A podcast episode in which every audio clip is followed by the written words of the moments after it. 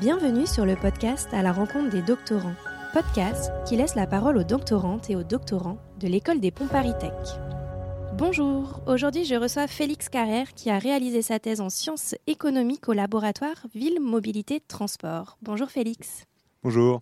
Alors pendant ta thèse, tu t'es posé une seule question, mais pas des moindres. Est-ce que les véhicules autonomes valent le coup? Alors, il y a un an maintenant, j'avais reçu à mon micro Nathan Lichelet, qui était doctorant, lui, en mathématiques et qui euh, s'était intéressé à la conduite autonome pour optimiser le trafic routier. Toi, de ton côté, tu t'es intéressé à ce sujet euh, de la voiture autonome, mais à travers le prisme des sciences humaines et sociales. Est-ce que les véhicules autonomes valent le coup? Avant de commencer, quelle est ta définition du véhicule autonome? Le véhicule autonome ou euh, véhicule automatisé, c'est un véhicule à qui l'on a délégué la fonction de euh, conduite. C'est-à-dire qu'il est capable de prendre les décisions tout seul euh, pour réaliser les actions de conduite. Est-ce qu'on tourne à droite? Est-ce qu'on ralentit en prévision d'un obstacle? Et on va utiliser cette définition-là pour la suite de cette interview. Et notre but ici était de pouvoir se poser la question finalement, ces véhicules-là, est-ce que ça va intéresser les usagers? Est-ce qu'il y a un marché pour les entreprises? Et finalement, est-ce que on va avoir une augmentation de la pollution ou une diminution grâce à l'implémentation de ces véhicules. Alors on sait qu'il y a des véhicules assistés sur la conduite, mais est-ce qu'ils sont déjà en circulation, ces véhicules complètement autonomes? Ça paraît un peu science-fiction quand même. Ça paraît effectivement un peu science-fiction, et c'est pour ça qu'en France, les expérimentations qu'on peut voir sont plutôt sur un stade de développement technique. Il y a des normes de sécurité qui vont être plus élevées, donc on va rouler une allure modérée, on va s'arrêter plus fréquemment euh, en conditions opérationnelles. Mais euh, il y a des euh, expérimentations qui sont un peu plus développées, notamment aux États-Unis. Mais dans l'idée, on n'est pas encore sur un niveau euh, de développement final de ce véhicule autonome ou automatisé. Et donc, ils sont en développement, mais ils ne sont pas encore terminés. Donc c'est vraiment maintenant qu'il faut se poser la question. Donc est-ce que ça vaut le coup? Et donc à partir de quels critères tu bases cette question? Est-ce que ça vaut le coup écologiquement? Est-ce que ça vaut le coup au niveau du confort? Quelles ont été les questions que tu t'es posées au cours de ta thèse? On va essayer de se poser la question acteur par acteur. Et c'est un des intérêts de cette thèse, c'est pouvoir se poser la question d'une part d'abord du côté des usagers. Est-ce que ce mode de transport coûte plus ou moins cher que les alternatives qu'ils ont déjà à leur disposition? Est-ce que c'est plus confortable, moins confortable, plus pratique? Et euh, là, on parle d'avoir une véhicule autonome euh, personnelle, individuelle, à la maison Ou est-ce qu'on parle de quelque chose qui est plus euh, partagé? Et c'est effectivement euh, une des questions qui va se poser, c'est quel modèle opérationnel est-ce qu'on met en place avec ces véhicules? Ici, euh, les grandes entreprises qui ont mis en place le développement de ces véhicules autonomes, comme Google, euh, mais en France, ça peut être Peugeot ou Renault, elles ont en tête un modèle de développement de taxi automatisé. Donc on est sur un modèle comme Uber, de véhicules qui passent vous prendre à la demande et qui vous redéposent. Ici, c'est du serviciel. On n'est pas forcément dans un modèle de propriété du véhicule, par contre, on, fait appel à ce service quand on en a besoin. Pour répondre à cette question, est-ce que ça vaut le coup? À quels paramètres tu t'es intéressé et comment tu t'y es pris? Est-ce que c'est des interviews avec des usagers? Euh, Comment tu fais pour savoir est-ce que ça va polluer plus? Est-ce que finalement les gens vont en gagner en confort? Ici, pour essayer de se projeter dans l'utilisation de ces véhicules autonomes, on va passer par de la simulation de mobilité, euh, qui peut faire un grand mot, mais derrière, ce que l'on a, c'est comme un jeu vidéo on a des usagers qui ont besoin d'aller au travail, de se rendre euh, sur leur lieu de, euh, sur leur magasin, leur lieu de loisir. Et pour ça, ils ont besoin de transport. Et donc, on va simuler un territoire et on va leur proposer différents modes de transport. Et on va s'intéresser aux modes de transport qu'eux vont utiliser. Quelle distance est-ce qu'ils vont parcourir? Quel temps de trajet est-ce que ça va être? Et on va le comparer à l'existant. Et donc finalement, c'est un peu comme dans les Sims. C'est un jeu vidéo, mais derrière, on récupère des données concrètement, donc il y a ce sorte de jeu, en fait, cette simulation que tu as développé ou qui avait été développé en amont? Les outils étaient déjà existants et donc euh, on a pu travailler euh, avec d'autres chercheurs comme Tarek Chouaki euh, de Central et l'IRT Systemix. Et donc on a pu travailler en collaboration pour mettre en place ces simulations, ces jeux vidéo et ensuite récupérer ces données qui nous ont permis de réaliser des projections. Ça paraît très simple comme ça, mais j'imagine que ces projections sont basées sur des données qui sont quand même réelles. Comment tu as obtenu ces données euh, Par exemple, euh, le temps de trajet moyen d'un Français entre son domicile et son travail? Est-ce que c'est des données comme ça dont tu avais besoin? C'est tout à fait ça. On a euh, plusieurs types de données dont on a besoin. D'abord des données de spatialisation. il faut qu'on arrive à faire une carte avec des lieux de départ et d'arrivée pour chacun des usagers. Et ça, on les a grâce à OpenStreetMap notamment. On a besoin des données de déplacement, donc ça vient des enquêtes de transport qui sont mises en place en France, répandues et accessibles surtout. Et ça nous permet après de définir une population avec ces déplacements d'un point A à un point B, l'ensemble de leur journée euh, de, trajet. Et donc, cette simulation, elle peut être très différente selon quand même le lieu géographique. Quelqu'un qui va habiter en campagne euh, va pas faire le même temps de trajet euh, pour aller se rendre au travail que quelqu'un, par exemple, bah, nous on est à Paris, dans Paris. Donc, est-ce que tu as imaginé plusieurs scénarios différents? J'ai effectivement travaillé sur trois cas d'études différents. Un premier à Berlin, donc là un, contexte urbain similaire à celui de Paris, sous une certaine forme où là, on a pu implémenter des taxis autonomes et euh, pouvoir les mettre en concurrence avec euh, bah, notamment la marche, les transports en commun. Premier résultat ici montrait que si on ajoute un mode de transport euh, routier comme des taxis autonomes, ça va générer du report modal. C'est-à-dire que les personnes qui avant marché ou prenaient transport en commun vont prendre un petit peu plus le mode de transport automatisé et ce qui devrait augmenter légèrement les embouteillages. A l'inverse, on peut prendre le cas d'étude, un milieu rural, donc j'ai travaillé sur un cas d'étude à Dourdan, au sud de l'île de France. Et ici, l'implémentation des véhicules autonomes, on a pu les tester sous différentes formes, peut-être un petit peu plus attractives.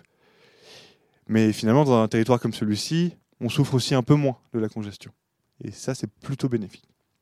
Donc en fait, tout à l'heure, tu nous expliquais que euh, les compagnies imaginaient euh, utiliser le véhicule autonome donc, euh, de façon partagée. Et donc du coup, ce que tu nous disais, c'est que les usagers vont plutôt remplacer leur mode de transport actuel comme le bus ou la marche par ces véhicules autonomes et donc peut-être finalement avoir un effet rebond. Est-ce qu'on peut reparler de cet effet rebond? Qu'est-ce que ça signifie exactement?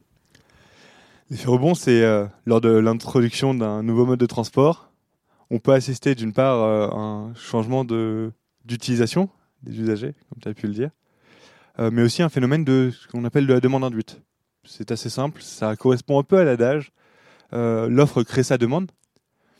Et donc ici, en implémentant les véhicules autonomes, euh, d'une part, on peut avoir un risque euh, de report modal de modes qui sont plutôt positifs, donc soit des mobilités actives, soit potentiellement des transports en commun. Là, ici, on peut avoir ce report modal-là qui peut générer plus de trafic routier. Mais on, peut, en plus de ça aussi, assister à une potentielle augmentation de la demande de manière générale. Donc, c'est des trajets qui n'auraient pas été faits s'il n'y avait pas eu ce nouveau mode de transport. Parce qu'il faut aller chercher quelqu'un à un autre endroit. Et donc, du coup, on a cette partie où le véhicule conduit tout seul à vide, en fait. C'est ça C'est ça. Et donc, on a euh, d'une part une augmentation de la demande et en plus de ça, des kilomètres supplémentaires parcourus qui, d'une certaine manière, peuvent se retrouver dans ce que l'on a déjà, par exemple, dans des trajets d'accompagnement de personnes pour aller euh, chercher ses enfants à l'école ou les déposer. On réalise pas forcément le trajet pour soi-même, mais finalement, même si on est conducteur et dans la voiture, on pourrait le considérer comme étant un trajet à vide. Donc il faut réussir à faire cette part des choses et cette euh, nuance entre euh, les trajets qui avant étaient réalisés avec une personne mais d'accompagnement. donc c'est très complexe, c'est des, euh, des, modèles informatiques assez poussés. Tu as donc, comme tu disais, travaillé avec un collègue. Est-ce que toi, tu, tu as ces compétences en informatique Quelle étude tu as faite pour, pour en arriver là? Alors moi, j'ai un cursus d'économie traditionnel. Et pour vraiment réussir à maîtriser techniquement ces outils, ce que je recommanderais aux personnes qui sont intéressées, c'est plutôt de se tourner vers euh, des formations d'informatique mm. euh, pour notamment se doter de compétences euh, de développement. c'est des modèles qui demandent d'écrire un peu de code. Et autant moi, dans, j'ai fait des formations, donc je suis capable de comprendre ce code, de l'amender potentiellement, mais de là à développer un outil comme celui-ci, on doit être à 2 ou 3 millions de lignes de code euh, sur l'ensemble de l'outil que j'ai pu utiliser. Là, par contre, on va plutôt avoir besoin de quelqu'un avec des compétences euh, d'informaticien. D'accord. Et donc, euh, pour revenir un petit peu plus euh, aux résultats, donc euh, du côté de l'usager, tu disais un, report modal qui est observé, peut-être un peu plus d'embouteillage, donc finalement de pollution, j'imagine. Et tu parlais un peu des entreprises aussi, plutôt le côté donc des personnes qui développent ces outils. Est-ce que tu as un peu étudié aussi au niveau économique ce qui se passe pour eux? Ben, Si, il y a un nouveau marché à les saisir. C'est un peu l'équivalent de se dire, bah, on va mettre en place des VTC sous stéroïdes. On n'a pas besoin de payer de chauffeur. Et donc, dès qu'on a une voiture, on peut la faire rouler. Ce 24-24. Et donc, ici, il y a un réel marché pour eux à les saisir. Euh, cependant, il y a certains angles morts euh, qui, pour l'instant, ont été euh, assez peu considérés, et ce, tant du point de vue académique que, disons, politique, Mhm. et ce, à l'ensemble des échelles des acteurs qui sont concernés par le développement du véhicule automatisé. Et euh, c'est la mise en place de l'infrastructure. Il va y avoir probablement besoin de la mise en place d'infrastructures pour accompagner ces véhicules. Et ça va probablement coûter un peu d'argent. Oui, et puis aussi, ça va fonctionner avec des applis, j'imagine, euh, pour réserver son véhicule. Enfin, comme ça existe déjà, mais bon, ça sera un peu plus complexe vu que là, euh, comme tu disais, c'est du 24 sur 24 et, et à la demande. Puis il n'y a pas d'arrêt euh, à la demande en disant bah, vous pouvez me déposer au coin, finalement ça m'arrange, D'accord. c'est plus simple.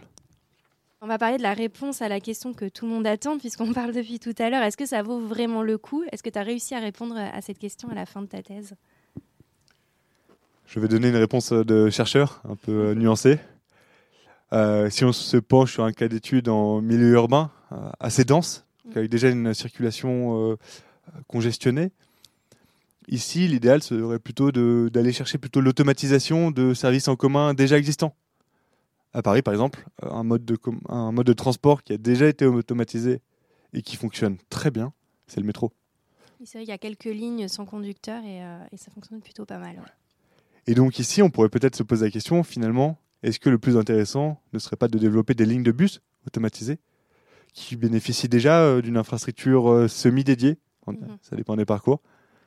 Et donc, en milieu urbain, la recommandation serait plutôt de se projeter sur des modes un peu plus lourds, permettant d'accueillir aussi plus de public, euh, étant donné qu'on a plus de monde dans ces villes-là.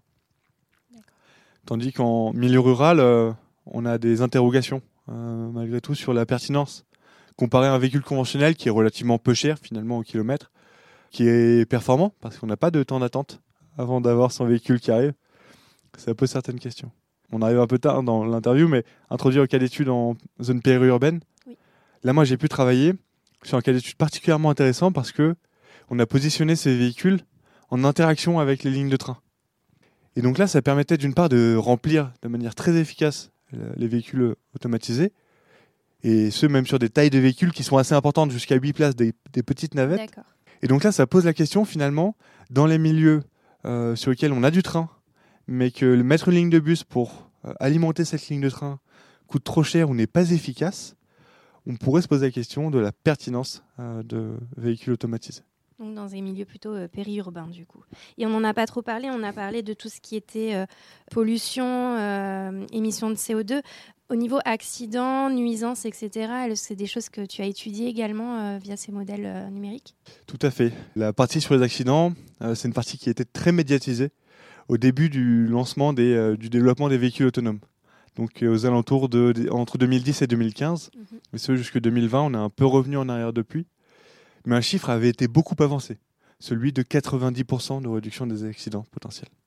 C'est très important et euh, ça vient d'une expression qui dit que 90% des accidents sont dus à une erreur humaine. Et en faisant un raccourci un peu rapide, on se dit bah, finalement on remplace un humain par un ordinateur, donc on réduit 90% des accidents. Et c'est là où il faut peut-être prendre un peu de recul sur la situation. Finalement, on se place plutôt sur une économie de une réduction euh, de ces accidents qui serait bien plus faible.